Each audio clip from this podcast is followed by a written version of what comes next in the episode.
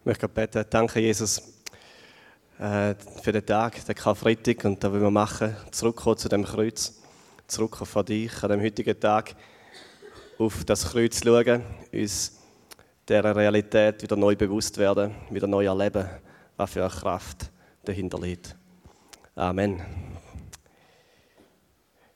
Wir haben euch etwas zugemutet mit dem Startvideo. Aber ihr habt ja gewusst, auf wann ihr euch einlönt, wenn ihr am Karfreitag in den Gottesdienst kommt. Gell? Ähm, es geht heute um, ums Kreuz. Und wir haben ja recht ein schönes Kreuz da vorne, gell? Eins aus Schwemmholz. Ich glaube, wenn ich es richtig in Erinnerung habe, ist der Christian Stricker da mal Tour oder Sitter Schwemmholz sammeln und hat da zusammengebaut. Äh, ein schönes Kreuz. Und ähm, beleuchtet sogar noch jetzt heute Morgen und steht Woche für Woche da bei uns auf der Bühne. Als ein Teil der Dekoration. Und ich kann mich noch zurückerinnern, als ich glaube, ich glaube 16 bin ich, Teenager, und habe einen Jugendalpha-Kurs gemacht. Und am einen Abend war das Thema vom Kreuz. Und dann ist der, der, der Pete Brown, er hat den geleitet, ist, äh, ist gekommen und hatte so eine Halskette um, äh, um den Hals gehabt, logischerweise. Und an dieser Halskette dran ist so etwas komisches, selber basteltes Dings gesehen, oder? Und ich habe es so angeschaut. Und dann hat er gesagt, äh, dann hat man näher angeschaut, wir haben jetzt nicht recht gecheckt, was ist, aber er hat gesagt, um die Halskette herum hängt ein elektrischer Stuhl. Oder? Und dann waren wir alle ein bisschen irritiert, wieso ein elektrischer Stuhl um eine Halskette. Und er ist nachher darauf eingegangen, auf äh, die Bedeutung vom Kreuz. Und wenn wir jetzt heute auf so ein Kreuz schauen, gell, da wäre da wär einem Jude im ersten Jahrhundert nicht, nicht, nicht im Traum in den Sinn gekommen. Ein Kreuz auf der Bühne zu tun, ein Kreuz zu beleuchten, ein Kreuz als ein Deko-Element um den Hals herumzuhängen. Einige von euch haben das. Ein Kreuz um den Hals. Was wir hier sehen, ist nicht einfach ein schickes Deko-Element, in dem Fall aus Schwemmholz. Was wir hier sehen, ist ein Hinrichtungselement. Das Kreuz war ein Element zur Hinrichtung von Menschen. Als ich Kind war, kleines Kind, Bub, hatte ich immer so eine ängstliche Faszination mit so Folterkammern und Verlies in Burgen und Schlössern. Kennt ihr das? Ich habe es immer mega spannend gefunden und immer mega Angst davor. Und jetzt sind wir da eben letztens in Meersburg mit unseren Kindern und äh, an Micha ist es genau gleich gegangen. Dort hat's, in der Meersburg hat es auch so eine Folterkammer, wo man rein kann, ein bisschen düster, dunkel, rotes Licht und hat ein paar so Folterinstrumente dort drin. Und da, ja, der, der, der Micha hat ein bisschen Angst gehabt, dort reinzugehen, verständlicherweise. Dort hat man irgend so eine Streckbank gesehen, gell, so, wo man Leute drauf gebunden hat und dann hat man gekurbelt und kurbelt und kurbelt und weiter kurbelt und ihr könnt euch vorstellen, bis was passiert ist. Dann hat es noch irgendwelche Höcke gehabt, wo man Leute irgendwo die Decke aufgehängt hat damit. Also alles ein bisschen gruselig. Und das Gefühl hat man, wenn man dort reinläuft. Aber das Gefühl haben wir nicht mehr, wenn wir ans Kreuz schauen. Wir haben uns recht daran gewöhnt. Es ist doch ziemlich normal geworden. Ein schickes Symbol, das man vielleicht poliert aus Silber und um den Hals hängt. Das Kreuz ist ein Folterinstrument. Ist erfunden worden von den Persern. Noch ein bisschen rudimentärer, dort hat man die Leute einfach an einem Pfahl aufgespießt. So hat es gestartet. Und die Römer haben das Hinrichtungselement vom Kreuz nachher perfektioniert. Im Sinn von brutaler machen. Das Ziel war von so einem Kreuz nicht einfach einen schnellen Tod. Wenn man jemanden schnell hinrichten hat man das Schwert genommen. Schwert, schnell, schmerzhaft, tot. Das, Kreuz, das Ziel des Kreuz war ein langsamer, schmerzhafter Tod. Und das Ziel war auch, darum hat man das Kreuz erhöht, das Ziel war eine öffentliche Hinrichtung. Öffentlich. Damit alle Leute zuschauen können, damit die Leute ein abschreckendes Beispiel haben, damit die Leute schockiert sind. Ich habe die Woche einen medizinischen Bericht gelesen, was genau mit einem Menschen passiert, der an einem Kreuz stirbt. Und da wird es dir schlecht dabei. Ich, ich, ich werde jetzt nicht alle Details wiedergeben, aber es ist brutal. Das Kreuz provoziert einen extrem langsamen und schmerzhaften Tod. Es gibt Berichte von Menschen, die hingerichtet worden sind durch Kreuzigung, die bis zu neun Tage überlebt haben. Neun Tage lang sind die einem Kreuz gehangen. Und man hat dann das Leben verlängert. Das erste, was passiert wäre, wäre, dass man verdurstet ist. Und dann hat man eben so einen Schwamm genommen, hat Wasser drin und es ins Maul hineingesteckt, damit die Flüssigkeit aufnimmt und nicht verdurstet. Es hat Menschen, die sind neun Tage lang an einem Kreuz dahin gerottet. Manchmal, aber sehr, sehr selten, sind auch Frauen gekreuzigt worden.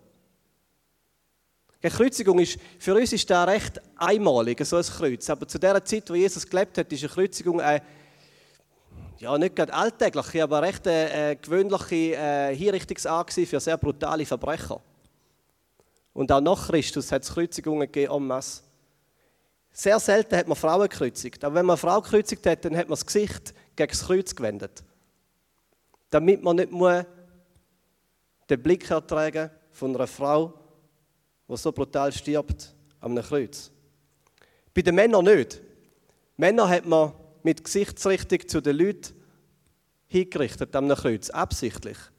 Damit man ihnen eben genau in die Augen schauen kann, damit man sich verspotten und verhöhnen kann. Es gibt Berichte, dass Leute extra auf Augenhöhe gekreuzigt worden sind. Also nicht erhöht, sondern auf Augenhöhe.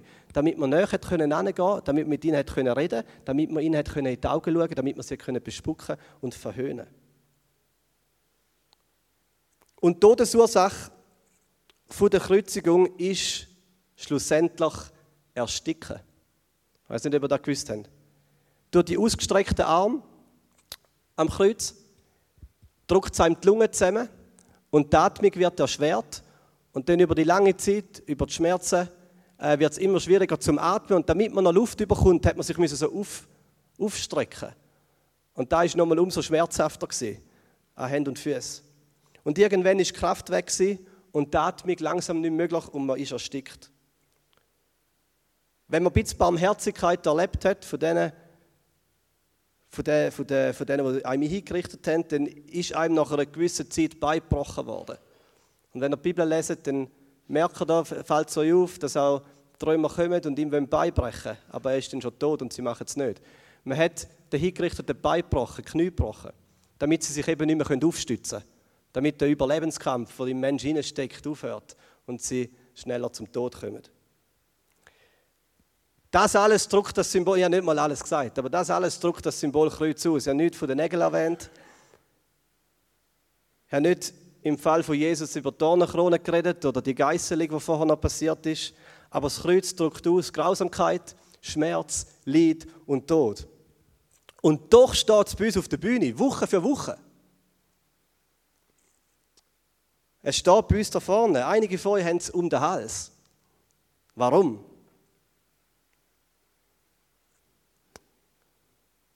Nicht, weil wir irgendeine verstörende Faszination haben mit einem Folterinstrument. Der Grund, dass wir als Kreuz schauen und nicht einfach irgendwie das gruselige Gefühl empfinden, wie wenn wir in einer Folterkammer sind, ist wie das Kreuz neben Grausamkeit, Schmerz, Leid und Tod für uns Liebe, Vergebung, Hoffnung, Sieg bedeutet.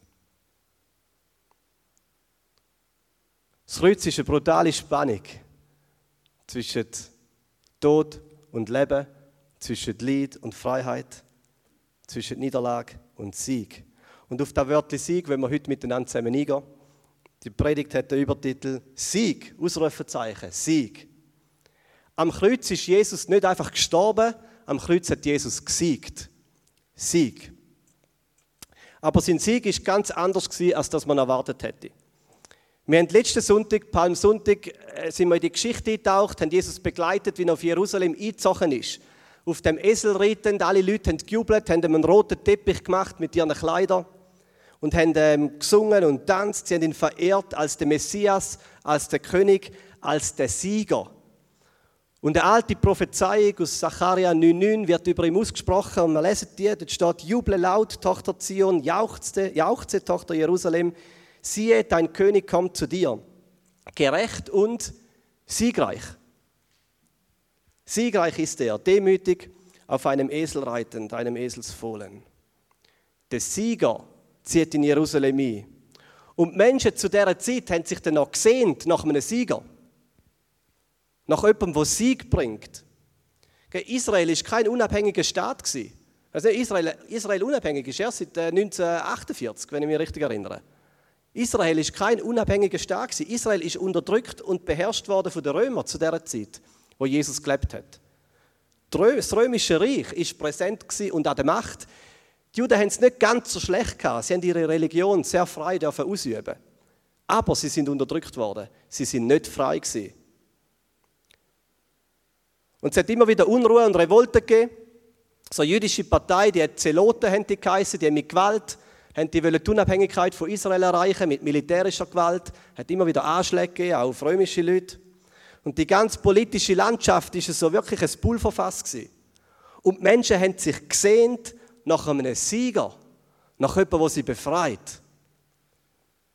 Und die Situation, wo Jesus reingekommen ist, so im Jahr 30 oder 33, ist sehr ähnlich gewesen wie an vielen Orten jetzt auf dieser Welt. Wir schauen in diesen Wochen immer wieder in die Ukraine. Ein Krieg in Europa, nur wenige Autostunden von uns. Einige von uns sind schon in Kiew oder in der Ukraine. Und wir beten immer wieder, dass Gott eingreift. Wir beten, dass er Frieden bringt. Oder wir beten, dass Konflikt und Krieg auf dieser Welt das Ende gesetzt wird. Und genau da haben die Juden auch gebetet. Da haben die Israeliten in Jerusalem auch gemacht. Sie haben betet, dass ihr Land befreit wird, dass sie wieder unabhängig werden, dass sie frei werden. Sie haben sich gesehnt nach Frieden, nach Sieg. Und jetzt kommt er. Der Sieger kommt. Jesus zieht in Jerusalem ein und über seinem Leben steht die alte Prophezeiung, dass er der Sieger ist. Der, der den Sieg bringt. Und man würde erwarten, dass er auf direktem Weg so ins Zentrum der politischen Macht geht. Dass er seinen Weg zum Thron macht oder zum Bundeshaus oder Parlamentsgebäude. Dass er dort hingeht, wo die wichtigen und gewichtigen Entscheidungen getroffen werden. Dort, wo Macht ist. Dort gehört er hin, oder?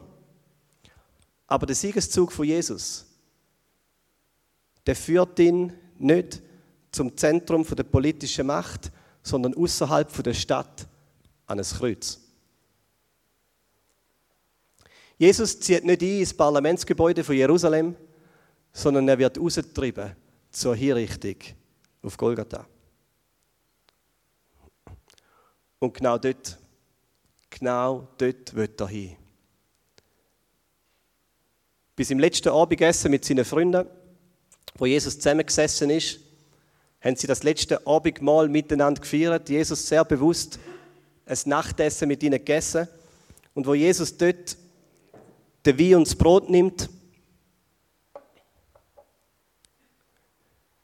nimmt das Brot, ist ein größeres Stück Brot, ist ein richtiges Brot, vielleicht ist es ein dünnes, ich weiß es nicht, aber ist es Brot und er bricht es, er bricht das Brot. Und dann sagt er seinen Freunden, so wie das Brot gebrochen wird, wird mein Leib gebrochen. Und dann, wo er den, den Wein ausschenkt und der Wein eingegossen wird in die Becher, sagt er, so wie der Wein ausgossen wird, wird mein Blut vergossen werden. Jesus ist absolut klar in seinen Gedanken, wohin sein Siegeszug ihn führt. Absolut klar. Er weiß, dass er siegreich wird sein, aber der Weg führt ihn zum Kreuz, zum Tod.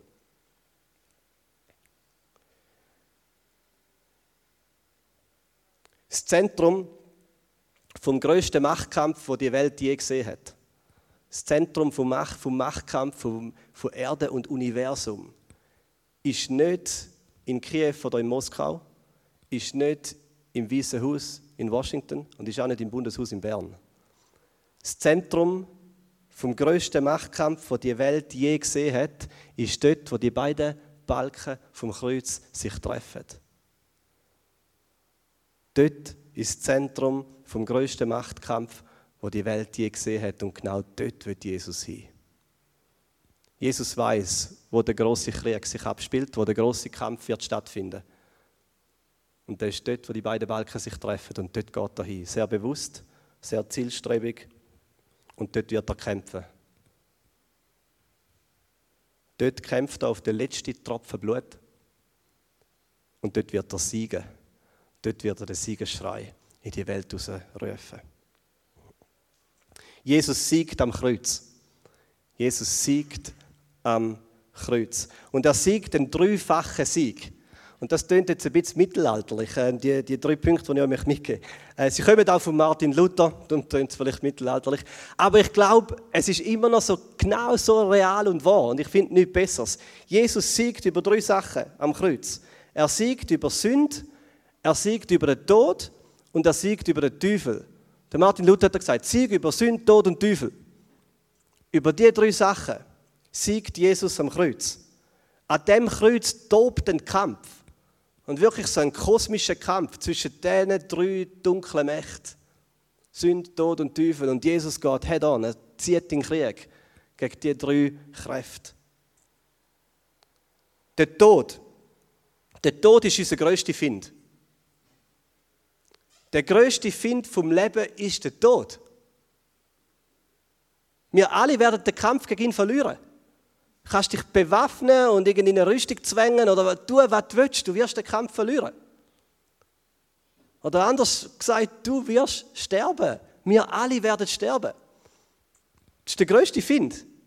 Der größte Find vom Leben ist der Tod. Er wird uns alle besiegen. Egal wie reich du bist, wie gesund du jetzt bist, wie unabhängig du bist, egal. Es spielt einfach keine Rolle. Du wirst den Kampf gegen den Tod verlieren. Er ist der größte Find. Und das hören wir nicht so gern, okay? dass wir werden sterben. Aber es ist so logisch, wie es noch sein kann und so wahr, wie es noch sein kann. Wir können den Tod verstecken, wir können ihn ignorieren, wir können ihn irgendwie in eine schöne Box hineinzwängen und unter die Erde graben. Es spielt alles keine Rolle. Er bleibt der größte Find und er wird uns besiegen. Das Leben endet für alle tödlich. Es klingt brutal, aber es gibt, es gibt keine wahre Aussage. Das Leben endet tödlich. Für alle. Der Tod ist unser größte Find und das ist eine von diesen kosmischen Mächten, die dort am Kreuz in dem Krieg involviert ist. Die zweite ist Sünde. Sünde ist unser größtes Problem. Der Tod ist unser größter Feind. Die Sünde ist unser größtes Problem. Das größte Problem dieser Welt ist Sünde. Und so altbacken oder altmodisch wie das tönt, so wahr ist es. Das größte Problem dieser Welt ist Sünde.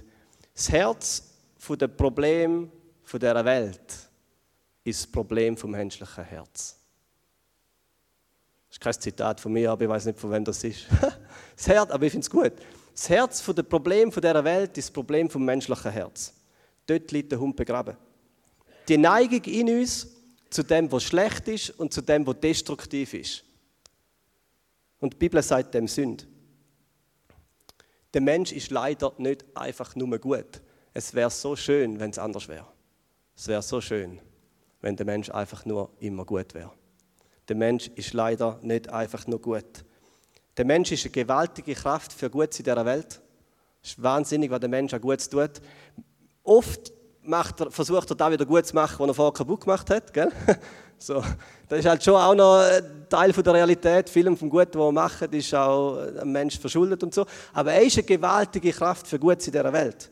Aber es bleibt, dass der Mensch das gefährlichste Lebewesen ist auf dem Planeten. Der Mensch ist das gefährlichste Lebewesen. Leu oder Krokodil, harmlos. Harmlos. Der Mensch ist das tödlichste Lebewesen auf dem Planeten Erde. Auf Platz 2 kommt die Mucke. Stechmucke. Wir lachen, aber es ist wirklich so. Es ist, weil die Mucke der Krankheitsüberträger ist von vielen tödlichen Krankheiten. Mucke ist das gefährlichste Tier auf der Welt, aber der Mensch bleibt das gefährlichste Lebewesen. Der Mensch ist gefährlicher und tödlicher. Er schafft es, die Welt mit Schmerz und Leid zu überhäufen. Er schafft es, den Tod zu bringen. Im letzten Jahrhundert 1900 bis 2000 sind mehr Menschen durch Menschen gestorben, als in 1900 Jahren vorher zusammenzählt. Wieder leid ein bisschen der Gedanke, dass der Mensch so deutlich besser wird, oder?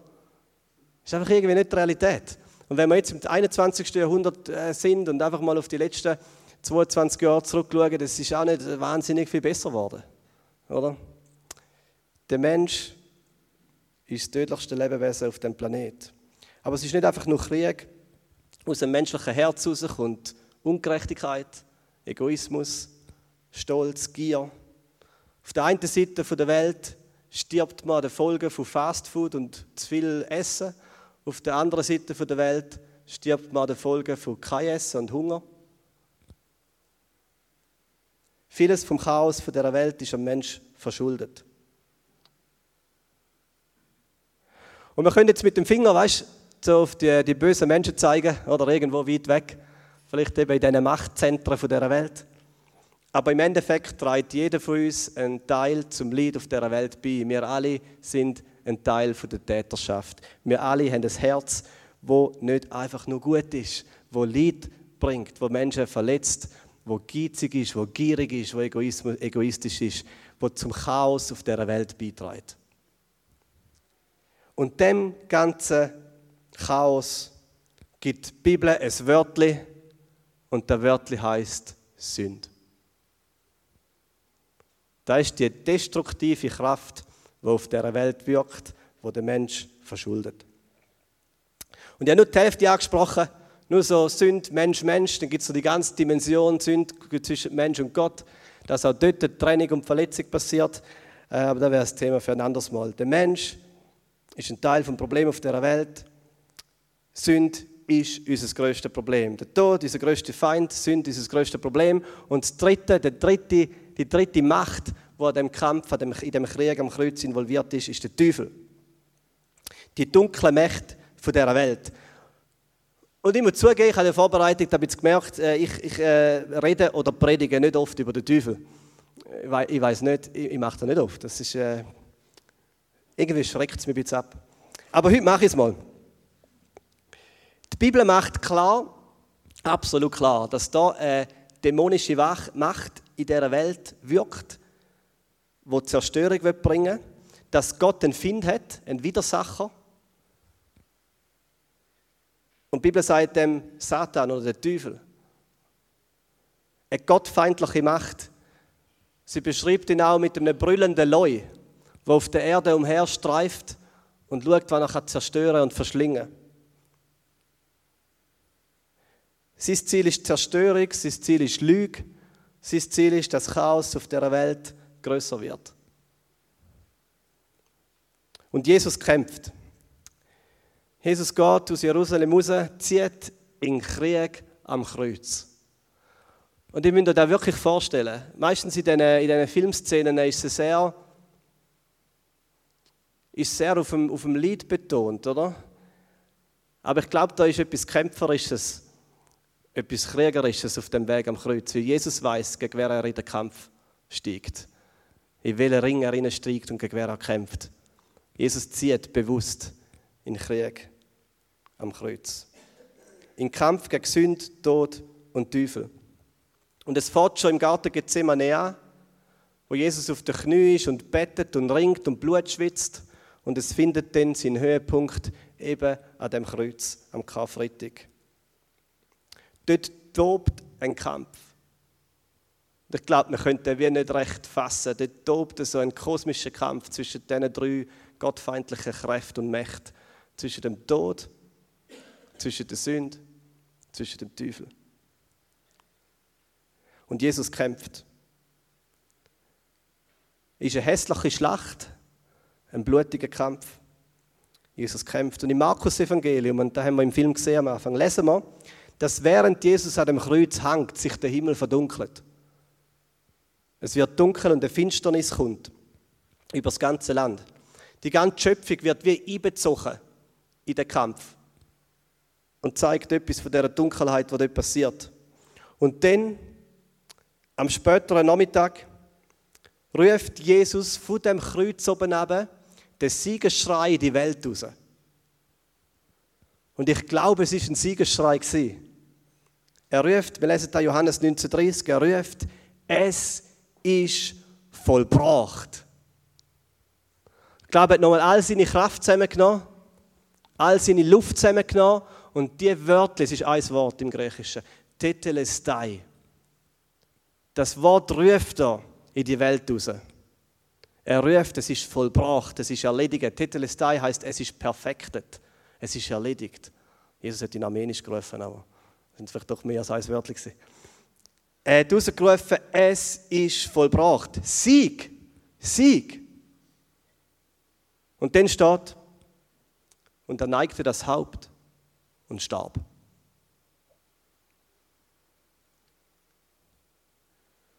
Mit dem letzten Atemzug, mit seinem Tod, hat er gesiegt. Er hat gesiegt über Sünde, Tod und Teufel. Er hat gesiegt über das größte Problem auf der Welt. Er hat gesiegt über das größte Problem. Er geht direkt an die Wurzeln von Sünde. Jesus trägt die Konsequenzen von Sünde selber. Er schafft einen Weg für Vergebung, er schafft einen Weg für ein neues Herz. Und er sagt, ich werde menschliche Herzen nehmen, wo tot sind wie Steine. Und ich werde sie verwandeln und zu Fleisch machen. Ich werde sie wieder erwecken. Ich werde ihnen ein neues Leben geben. Ich werde ihre Schuld nehmen, ich werde ihre Verfehlungen nehmen und ich werde sie mit mir ins Grab ziehen. Und er sagt, ich werde die Anklagen, die über dir stehen und du auch selber immer wieder über dir aussprichst, die ganze Anklage, die Sünde mit sich bringt, die werde ich ans Kreuz nageln und beseitigen. Kolosser sagt da. Und ich werde dein Leben auf ein neues Fundament stellen, auf ein Fundament der Gnade. Auf ein Fundament von bedingungsloser Annahme. Auf ein Fundament von Liebe, von Geliebtsein, von Gott. Eine neue Identität spreche ich über dein Leben aus. Sünde ist nicht mehr der definierende Faktor von deinem Leben. Gnade ist es. Und Jesus siegt über den Tod. Jesus hat am Kreuz den Tod besiegt durch seinen Tod. Und das ist die Brücke, Brücke zum Ostersonntag. Am dritten Tag steigt Jesus aus dem Grab zurück ins neue Leben. Und er sagt, der Tod hat keine Macht über mich. Ich überwinde den Tod. Und auch Kolosser sagt, ich glaube Kolosser, sagt, dass er als der Erste von der Auferstand, als der Erste aufersteht und nach ihm werden viele folgen. All die, die im Glauben an Jesus sterben, werden mit ihm auferstehen. Jesus besiegt den Tod. Und dann schlussendlich siegt er über den Teufel. Kolosser 2,15 sagt, dass er die gottfeindliche Mächte dieser Welt entwaffnet hat. Er hat dem brüllenden Leuten zäh ausgeschlagen. Er siegt über Sünde, Tod und Teufel. Und an dem Punkt kommt so eine Spannung auf. Weil, weil wenn wir in die Welt raus schauen und unser eigenes Herz hineinschauen, dann denken wir, ja, aber da ist immer noch so viel kaputt. Das Chaos hat nicht abgenommen. Mein Herz ist immer noch, da ist immer noch eine Neigung und eine Kraft zum Schlechten drin. Und jeden Tag liefert der Beweis, wenn wir uns ein bisschen untersuchen. Der Teufel brüllt immer noch. Und der Tod, habe ich gesagt, wird mit allergrößter Wahrscheinlichkeit jeder von uns erreichen. Da ist eine reale Spannung, dass der Sieg von Jesus wie in zwei Schritten passiert. Der erste Schritt am Kreuz und der zweite Schritt bis in der Wiederkunft. Und da hat den Grund, dass das so ist. Der Teufel brüllt auf dieser Welt, aber Jesus hat ihm zäh ausgeschlagen. Die gottfeindlichen Mächte sind entwaffnet, aber sie sind noch nicht beseitigt. Sünd bleibt präsent in jedem von uns. Und wie ich gesagt habe, wird auch der Tod uns erreichen. Aber der Tod ist nicht mehr Schlusswort. Wir dürfen wieder dafür kommen von der Band. Der Tod ist nicht mehr Schlusswort. Du verstehst es. Der Tod ist nicht der Punkt, sondern der Doppelpunkt. Sünd bleibt präsent, aber Gnade regiert. Gnade regiert. Und die gottfeindlichen Mächte dieser Welt sind entwaffnet und es wird der Tag kommen, wo sie beseitigt werden.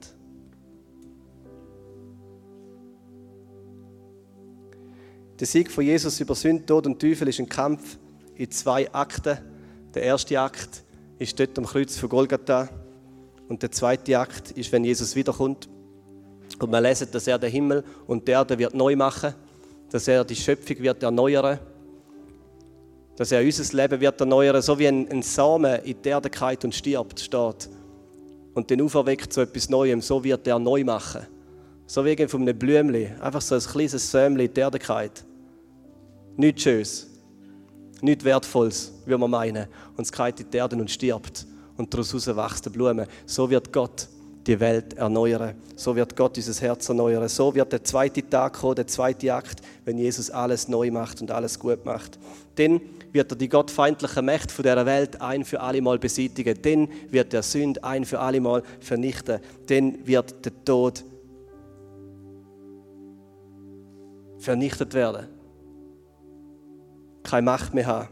Dann wird Gottes Herrschaft von Gnade aufgerichtet. Und es hat einen Grund, dass Jesus wartet. Es hat einen Grund, dass er wartet. Und der Grund ist, und der hat jetzt etwas mit dem Abendmahl zu tun, wo wir jetzt gerade feiern miteinander. Der Grund, dass Jesus wartet, ist, dass er möchte, dass du den Sieg vom Kreuz persönlich erfahrst und erlebst. Dass Jesus sich danach sehnt, dass dein Leben auf das Fundament der Gnade gestellt wird dass dein Herz erneuert wird, dass du erlebst, wie das Herz aus Stein zum Herz aus Fleisch wird. Dass du zu dieser Schar von Gläubigen gehörst, die mit Jesus in der Verstehung werden folgen. Und darum ist das Kreuz mit so viel Hoffnung verbunden. Darum ist es okay, wenn es ein schönes Schwemmholzkreuz ist und beleuchtet, bis für uns nicht mehr einfach nur ein Hinrichtungselement ist, sondern das Symbol von Hoffnung, das Symbol vom Sieg, das Symbol vom Leben. Und nicht nur ein Symbol, sondern eine Realität. Jesus hat am, Kreuz gesiegt für dich. Und wo er eben dort mit seinen Freunden das letzte Abendmahl gefeiert hat, hat er es ihnen gegeben. Er hat nicht einfach vorausgesagt, was wird passieren, er hat gesagt, und das muss ein Teil werden von eurem Leben. Ihr müsst es aufnehmen, ihr müsst essen, ihr müsst trinken. Ich lade euch ein, einen Teil zu haben von dem. Teilhaber zu werden an dem Sieg. Und zu dem laden wir dich ein, jetzt heute Morgen an dem Karfreitag. Wir werden miteinander das Abendmahl feiern. In Erinnerung aber auch in einer Art innerlicher Proklamation, wo man sagt, Jesus, du hast gesiegt. Und du lädst mich ein, teilzuhaben an diesem Sieg. Und ihr könnt nachher hier hin an den Tisch haben das Abendmahl schon auf den Tisch parat. Ihr könnt so einfach gegenseitig austeilen und gehen. Und alle in der Reihe dürfen gerne hier in die Mitte kommen führen. Dann können wir da das Brot über und dann links und rechts auf die Seite rauslaufen und den Traubensaft in Empfang nehmen und wieder in die Reihe zurück sitzen. Und dann werden wir das Lied singen, Erinnerung. Wir werden uns erinnern an das Kreuz, an den grössten Kampf dieser Weltgeschichte, an den grössten Sieg, wo die Welt je erlebt hat. Und Jesus, wir danken dir von Herzen dass du nicht zurückgewichen bist, dass du in den Kampf gezogen bist, in den Krieg gegen die Mächte, die destruktive Mächte von dieser Welt. Du bist das Herz vom Problem.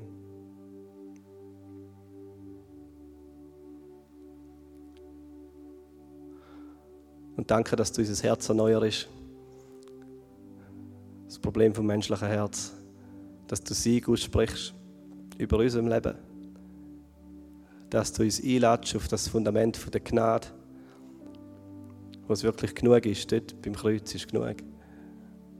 Dort können schuldige Menschen hinkommen. Menschen, die vieles verbockt haben in ihrem Leben.